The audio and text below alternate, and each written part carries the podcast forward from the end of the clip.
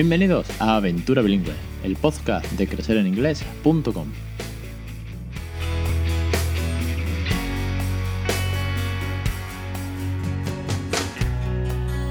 Capítulo 65, 7 de septiembre de 2017. Muy buenas, mi nombre es Alex Perdel y esto es Aventura Bilingüe, un podcast sobre bilingüismo para aquellos que no somos precisamente bilingües Hoy, como primer jueves del mes y en agosto no tuvimos, tenemos entrevistas. Tenemos con nosotros a Débora. Débora es una madre emprendedora, nativa, bilingüe y que además nos va a contar mucho sobre su proyecto de educación, de niños, de inglés, de consultas por internet, de vocabulario y pronunciación. Ya veréis qué, interesante. Y además seguramente cuando os la presente ya sabéis quién es, porque muchos sois seguidores de ella. También tengo que recordaros que en crecereningles.com tenéis los cursos para aprender bilingüe, para aprender a criar bilingüe, mejor dicho, a vuestros hijos desde pequeños, desde el primer día, con recursos, rutinas, juegos, canciones, cuentos. Estamos terminando el segundo curso, cada curso tiene 10 lecciones, te apuntas y tienes acceso a todo el contenido, ya van 20 vídeos. Y la semana que viene empieza el tercer curso de juegos, los primeros juegos de un bebé bilingüe, el primer año de juegos, en inglés, claro. Eso sí, cuando termine la entrevista eh, tengo que daros una noticia muy, pero que muy importante. Pero lo voy a dejar para el final, porque primero tengo que presentaros a Débora. Débora es la directora de Bambolango. Débora, muy buenas tardes y bienvenida a Aventura Bilingüe. Claro, muy bien, muchas gracias Alex. Pues eh, yo soy Débora, soy la directora de, Bambolango. Eh, yo soy inglesa de nacimiento y de crianza. Eh, vivía en Londres con mis padres, con mi familia, hasta el 2004, cuando vine aquí a España, concretamente a, Valencia, a vivir. en la universidad estudié Derecho y Filología Española. hice un año de Erasmus también en Oviedo, concretamente. Y eh, bueno, cuando acabé la carrera me puse a estudiar también un máster, eso ya aquí en Valencia, de, recursos humanos, de gestión de, recursos humanos. Y eh, digamos que me dediqué a ello durante casi una década. Fui consultora de recursos humanos en, unas empresas nacionales e internacionales y eh, eso me ayudó a, adquirir, digamos, las habilidades necesarias para estar siempre trabajando con las personas en proyectos vinculados eh, con los demás, ¿no? En este caso con, adultos, con mayores, pero una, de las, una de las especialidades que fui cogiendo fue eh, la formación continua. Entonces, con, esa, mm, con ese background profesional, junto a mi propia experiencia y mi, propia vivencia de ser una, un miembro de una familia multilingüe de, de muchas generaciones, pues eh, todo se juntó y, digamos que fue lo que promovió el nacimiento de Bambolango en sí. Y Bambolango realmente em, vino a ser cuando nació mi hija mayor. Tengo dos, dos pequeñas, eh, si seguís el blog, las llamamos Big Boo y Little Boo. Eh, ahora tiene cuatro años y medio y Little tiene dos años y pico, dos años y dos meses. Y eh, cuando nació la mayor, cuando nació Big realmente nos dimos cuenta en, en, la familia que había una falta de materiales propiamente bilingües en el mercado que podíamos utilizar con ella. Yo, como he dicho, soy inglesa, eh, le hablo en inglés 100%. Ah, bueno, las dos les hablo en inglés 100% y mi marido es de, Cataluña, eh, aunque ahora mismo vivimos en Valencia. Entonces, él, su lengua materna es el, catalán y él les habla 100% en, catalán. Y como estamos en, en Valencia, pues también tienen la, la influencia del valenciano y sobre todo el, el, castellano, porque van a la guardería, van al colegio, que es predominantemente castellano parlante. Entonces, cuando nació la mayor, lo que pasaba era, incluso ya con los libros de cartón, los board books, que los llamamos, eh, pasaba que yo se los leía en inglés y eran en inglés y mi marido sobre la marcha pues se los tenía que ir traduciendo o viceversa, si eran en castellano pues yo lo iba traduciendo sobre la marcha en inglés y él sobre la marcha a catalán. Entonces lo que perdía era un poco la esencia del, libro, ¿no? del cuento, de la historia que queríamos transmitir, porque estábamos muy centrados en intentar traducir sobre la marcha. Y eso eh, generó un poco la idea de, hacer nuestros propios materiales, nuestros propios materiales bilingües. Y, así empezó todo, así empezó todo, eh, una pequeña idea que poco a poco lo fuimos investigando, lo fuimos mirando, lo fuimos probando con amigos, con el entorno, eh, con, con compañeros de trabajo. Y y, dimos con los materiales que ahora mismo eh, tenemos en nuestra tienda online de Bambolango y también con la base para las actividades que ofrecemos, que son como actividades de inmersión en inglés.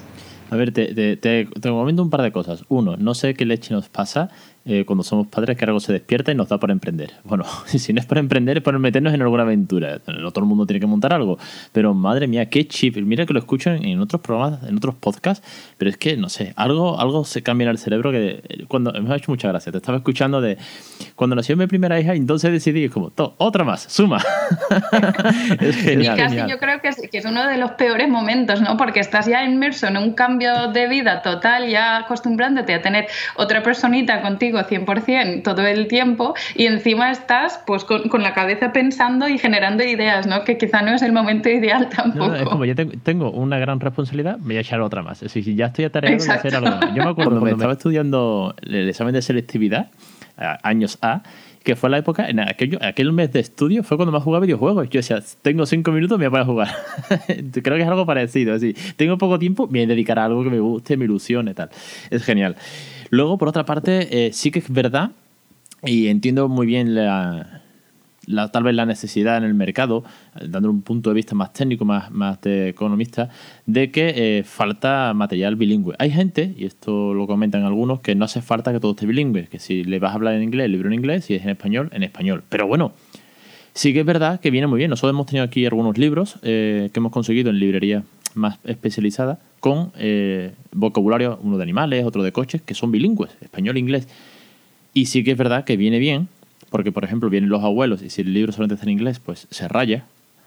Y lo que vosotros hacíais de traducir sobre la marcha, yo lo he intentado algunas veces con cuentos en español y tengo que traducir en inglés y me cuesta la vida, ¿sí? porque o tienes un nivel del copón o al final, como tú dices, tienes que ir poco a poco traduciendo y, no puedes ni jugar con el muñeco de turno que esté en el libro, ni empatizar con el niño porque estás, estás centrado en otra cosa. Exacto. O sea, la cuestión en realidad es hacer falta, no hace falta. Eh, se, pueden buscar muchas maneras, incluso si el libro, por ejemplo, es en un idioma que, uno no domina, simplemente viendo los, las imágenes, las ilustraciones, más o menos, tú puedes inventar tu propio cuento. No hace falta tampoco que lo vayas leyendo palabra por palabra.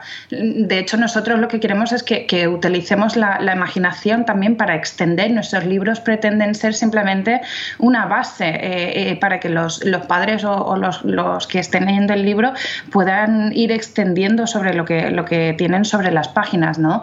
Pero también, justamente como has comentado, en nuestro caso, pues ambos hablamos inglés, ambos, ambos hablamos, ambos padres, me refiero, hablamos inglés, ambos hablamos castellano.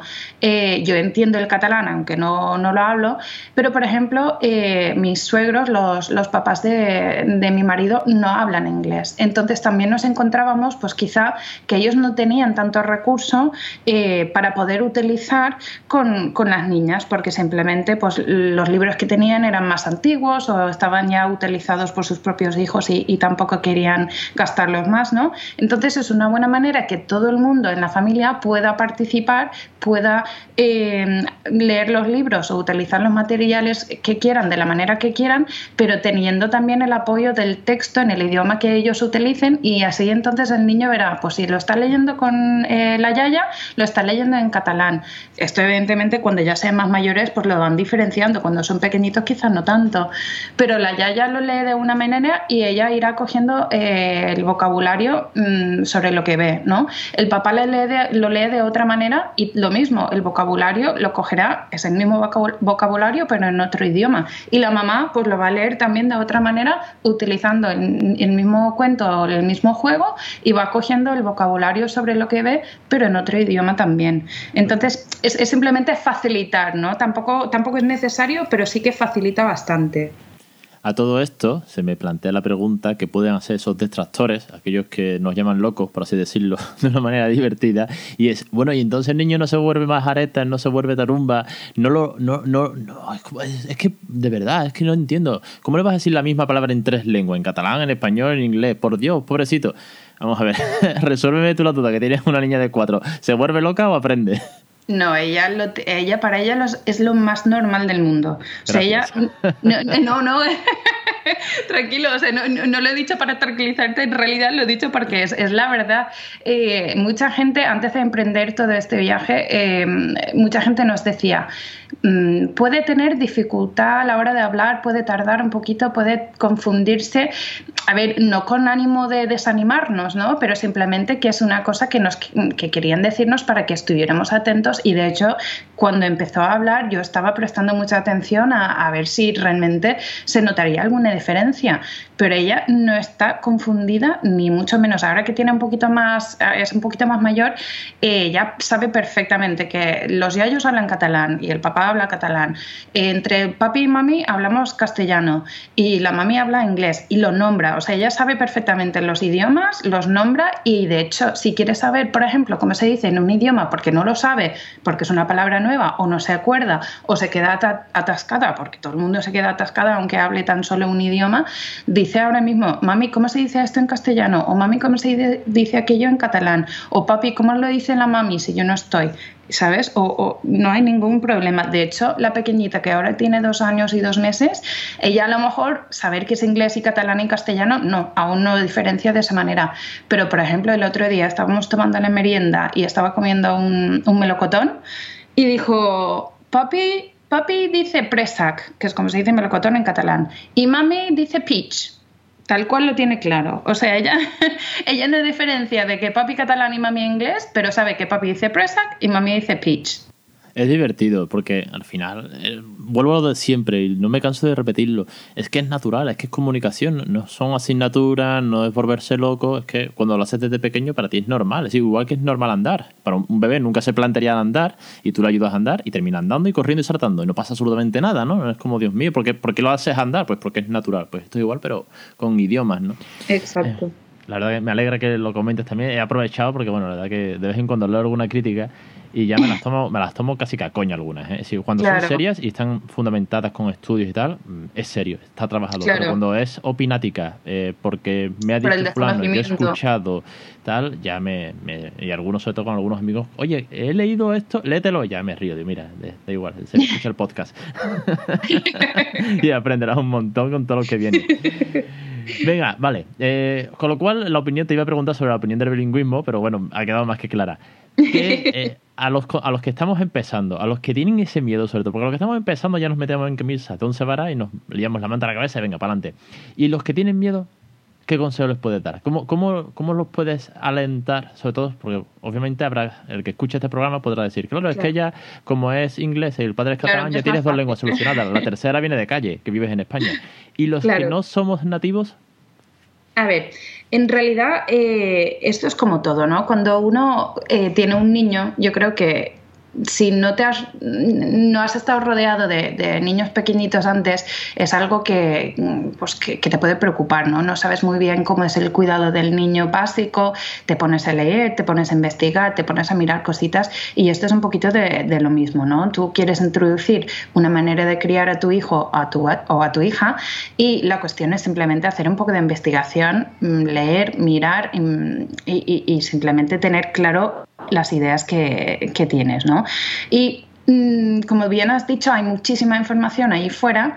No toda va a servirte, em, pero igual para los idiomas que para cualquier manera que quieras criar a tu hijo. Es decir, em, por ejemplo, con el tema de la alimentación, hay muchas maneras de introducir hoy en día los sólidos a los niños, ¿no? Mm, los médicos eh, quizá te dicen, pues hacer puré y introducir X cantidad eh, durante X horas al día. Y hay otros que te dicen el baby led weaning y que es el niño que te lleva eh, la marcha sobre qué tipo de sólido quiere comer que realmente no ingiere mucho al principio, sino que lo va experimentando y tal. Al final lo que tienes que hacer es leer, mirar, investigar y elegir las cosas que tú crees que realmente te vayan a servir un día sí y otro también. Lo vas cogiendo, lo vas experimentando, lo vas probando. Y yo creo que cuando uno tiene en mente lo mejor para su pequeño, eso es suficiente, no hace falta tampoco intentar ser muy rígidos con lo que estás haciendo y seguir eh, al pie de la letra los consejos que te dan unos o los consejos que te dan otros. Coges un poquito de aquí, coges un poquito de allá y utilizas lo que realmente vaya a ir mejor a, tu familia en las circunstancias eh, propias, ¿no? Pero bueno, ya siendo un poquito más concreto, eh, los consejos que podríamos dar sería tener un plan. ¿Vale? Nosotros mm, lo, podríamos llamar como un plan del, bilingüismo, ¿no? Un plan de bilingüismo en casa. Tener una idea de lo que va a hacer cada uno en casa. Es decir, si solo va a hablar eh, papá en inglés o si solo va a hablar mamá en castellano o si ambos vais a hablar inglés cuando estáis en casa y castellano cuando estáis fuera, por ejemplo, ¿no? Es, decir, saber qué va a hacer todo el mundo dentro de la familia directamente y en qué idioma. Em, cuando tenéis un plan, tenéis una idea, eh, utilizarlo. Es decir, intentar introducir las cosas con consistencia, con rutina, porque eso es algo que a los niños les da mucha confianza, les da mucha autoestima. Cuando ellos son capaces de saber que va a venir, que es el siguiente paso. Em, si, es decir, si ellos la rutina es cenar, baño y acostarse, pues lo mismo si vas a introducir un idioma tan solo durante un, un rato al día, si no va a ser de continuo. Pues por ejemplo, cenar, baño y acostarse, pues cenar en inglés baño en inglés y acostarse en castellano, por decir algo, ¿no? O hacerlo todo en castellano y el cuento antes acostarse en inglés y poco a poco se va aumentando el tiempo eh, que expones a tus pequeños al idioma, ¿no? Pero simplemente... no, no la, rutina es fundamental. Eso está más que comprobado porque los niños aprenden de una manera mecánica y con, con pasito a paso. Y eh, no me canso de decirlo siempre en el tema de los cursos, es una cosa que lo he sacado por experiencia propia, ¿no? Oye, pues crear rutinas, porque al final también lo he leído de, muchos de vosotros que sigo, y es que me recuerda mucho a una cosa que yo siempre comparo, porque será por afición, que es aprender a tocar un instrumento. Yo he estado 6, 7 años tocando, dando clases de, para aprender a tocar la guitarra eléctrica, y mi profesor me decía una y otra vez, Ale, media hora todos los días no me sirve de nada que un día te dé la pecha y te pegues 10 horas tocando la guitarra cuando luego te pegas un mes sin hacerlo. Porque se nota que te cansas, te estresas y no haces nada. Media hora todos los días y en un mes serás muy bueno comparado con 10 horas en un día. Pues no me entra en la cabeza. Yo que no, es que estoy cansado, es que tal, mañana me pego dos horas. Si hoy no he hecho media hora, mañana media hora más. Y al final era tan simple como una rutina, claro. Efectivamente. Y además eso da una ventaja. Hay muchos papás, como, como bien dices, que eh, no son nativos, que tienen un, inglés, em, un nivel con el que se encuentran cómodos y quieren criar a sus hijos en inglés. Nosotros lo respetamos muchísimo. Es, un, es una manera mm, muy valiente de criar a, los pequeños, nosotros pensamos. Y la cuestión es que si quizás no te encuentras cómodo para hacerlo durante todo el día o durante todo el tiempo que estás con el pequeño porque te supone realmente un esfuerzo demasiado, también por lo que puedes hacer es eso, media horita todos los días, pero una media horita constante en el mismo momento del día. Pues nada más llegar de la guardería, media horita en inglés. Y no nos referimos en absoluto a clases de inglés, que no nos malinterpretáis. Lo que, em, lo que queremos decir es actividades en inglés. Es decir, de la misma manera que te sentarías en el suelo y jugarías con los coches, o jugarías con las cartas, o jugarías con el muñequito, da igual. En vez de hacerlo en castellano o el idioma dominante, lo hacéis en inglés, porque los niños aprenden cuando están realmente distraídos, cuando están divertidos, cuando están haciendo cosas eh, apropiadas eh, a su edad, ¿no? Si tú intentas sentar a un niño pequeñito y decirle, esto se dice así, esto se dice así. Eh, en inglés no se construyen las frases de es que ni te va a escuchar y va a ser totalmente contraproducente. Entonces, por favor, lo primero, lo primero principal, aparte de la constancia en la rutina, es la, diversión, que sean actividades lúdicas y divertidas para los peques, que no se den cuenta siquiera que estén expuestos, que estén aprendiendo algo mientras están jugando en realidad. Diversión y cariño y, rutina. son los tres grandes ingredientes para, para, que esto vaya funcionando. Y mucha paciencia, eso sobre todo. Mucha, mucha paciencia. Eh, también. También, también. Débora, eh, me había soplado un pajarito, como se suele decir, que tenías algo preparado en la, en la página. ¿De qué se trata? Cuéntame. A ver, nosotros en realidad ahora mismo eh, estamos metidos en muchos ajos. estamos, estamos haciendo muchísimas cosas. Mm, tenemos, como siempre, la, tienda online con todos los materiales disponibles.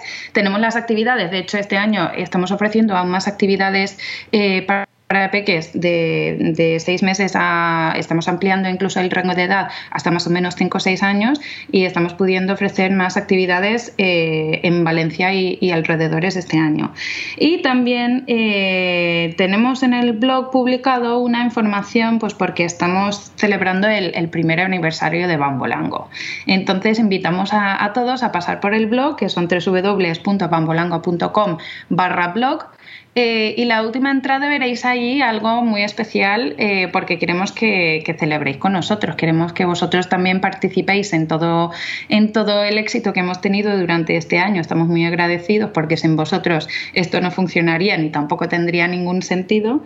Así que eh, pasar, pasarlo. Tampoco quiero daros mucha información porque quiero que sea un poquito sorpresa y que cada uno lo vaya descubriendo como quiera, pero sí os invito por favor a pasar por el blog, ver la última entrada y, y de ahí sabréis lo que tenéis que hacer.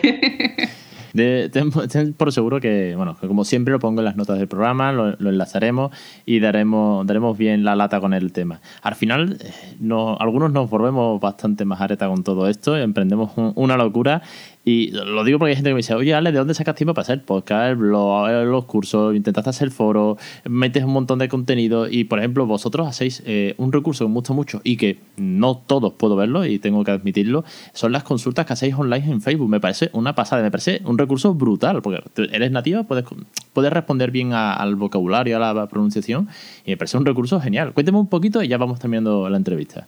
Perfecto, pues muchas gracias. me alegro mucho de que, te guste. Entiendo perfectamente que, quizás no sea, eh, no, se, no, se, puede siempre ver en directo, ¿no? Pero por ahí se, cuelga siempre en, la, en nuestra página de Facebook para que eh, después las personas cuando, que no hayan podido verlo pueden entrar a, a, ver la consulta cuando quieran. Básicamente se trata de, como bien has dicho, es una sesión en directo de preguntas, ¿vale? Se llama Ask en consulta y lo que hacemos es eh, hacemos una sesión cada mes y lo hacemos por tema, ¿vale? Por ejemplo, hemos hecho los temas de vocabulario de verano, hemos hecho tema de de vocabulario de vacación en el sentido del viaje en sí, ¿no? de, hacer las maletas, de viajar con los pequeñitos.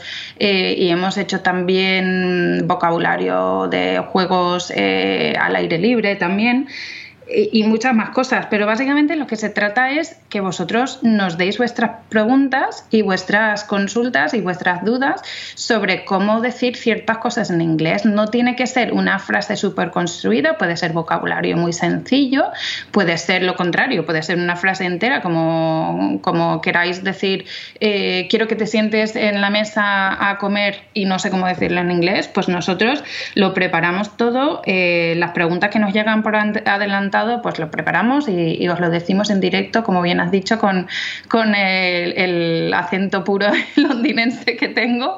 Eh, y también contestamos las preguntas y las dudas que nos van llegando sobre la marcha y nos encanta porque son realmente, nos sentimos útiles, es decir, son realmente dudas reales que nos van llegando sobre la marcha de personas que quieren saber cómo se pronuncia o cómo se dice o cuál es la mejor manera de decir eh, cierta cosa, ¿no? Si es con esta palabra o con otra, o si estás americana o esta británica o, lo que sea, ¿no?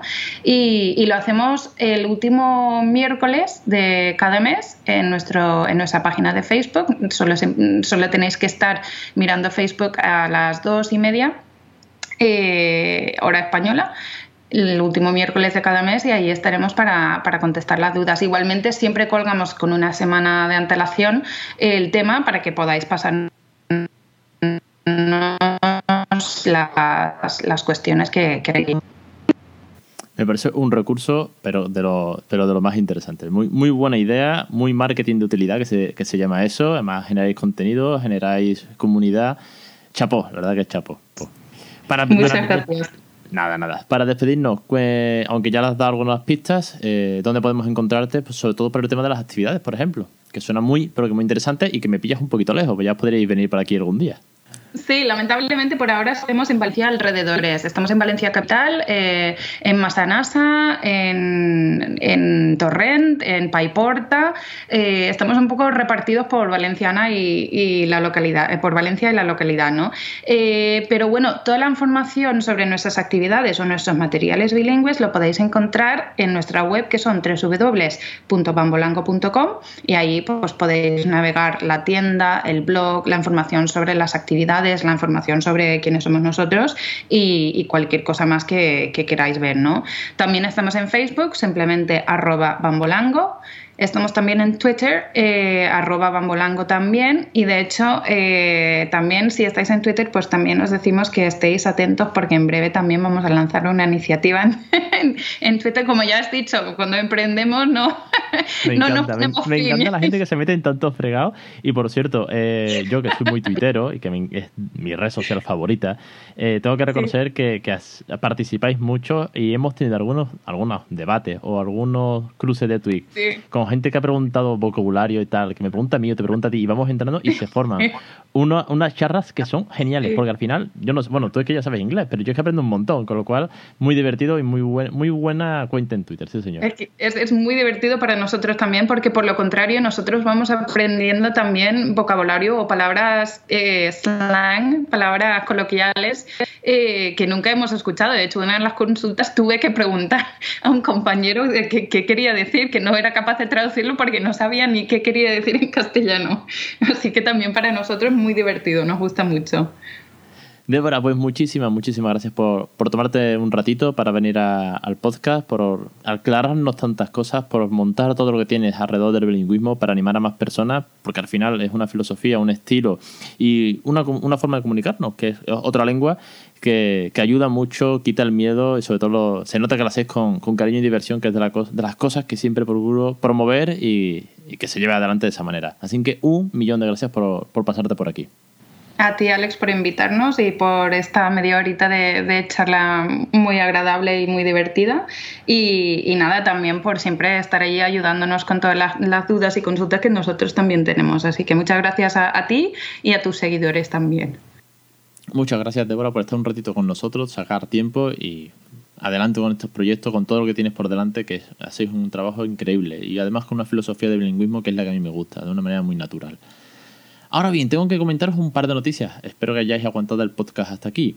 La primera, que es que los cursos tienen una suscripción mensual de 10 euros al mes, ¿vale? Pero como estamos en septiembre, tenemos la huerta Arcole, pues lo vamos a poner durante todo el mes. Vamos a poner que todos los que os suscribáis a partir de ahora lo hagáis a 5,99, como tienen los americanos, que es que me gusta mucho lo del 99.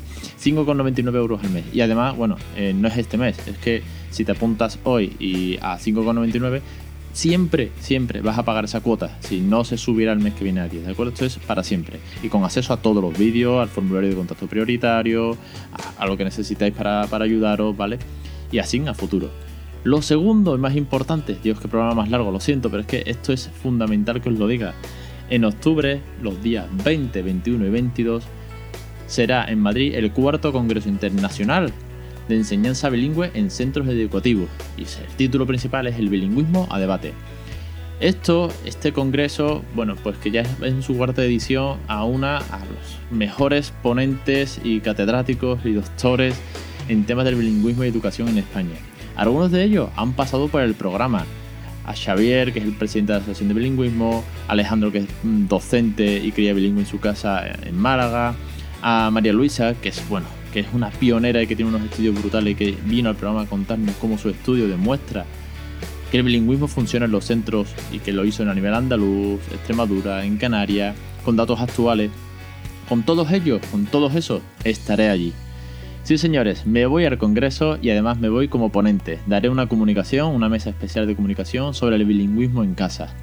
La verdad que estoy muy emocionado, ya llevo, meses trabajando en esto, preparando toda la documentación que hay que presentar, también la, presentación, el PowerPoint, digamos, que va de fondo. Son 20 minutos de charla y 10 de debate. La verdad que tengo muchísimas ganas de estar allí y quería esperar hasta septiembre para decíroslo. Esto sí, de todas maneras, haré un programa especial sobre esto y vamos a contar más novedades, porque con nosotros vendrá algún invitado del Congreso que nos dé más detalle. Ahora sí, y ya no me enrollo más, que este programa es muy largo. Os espero la semana que viene en Aventura Bilingüe.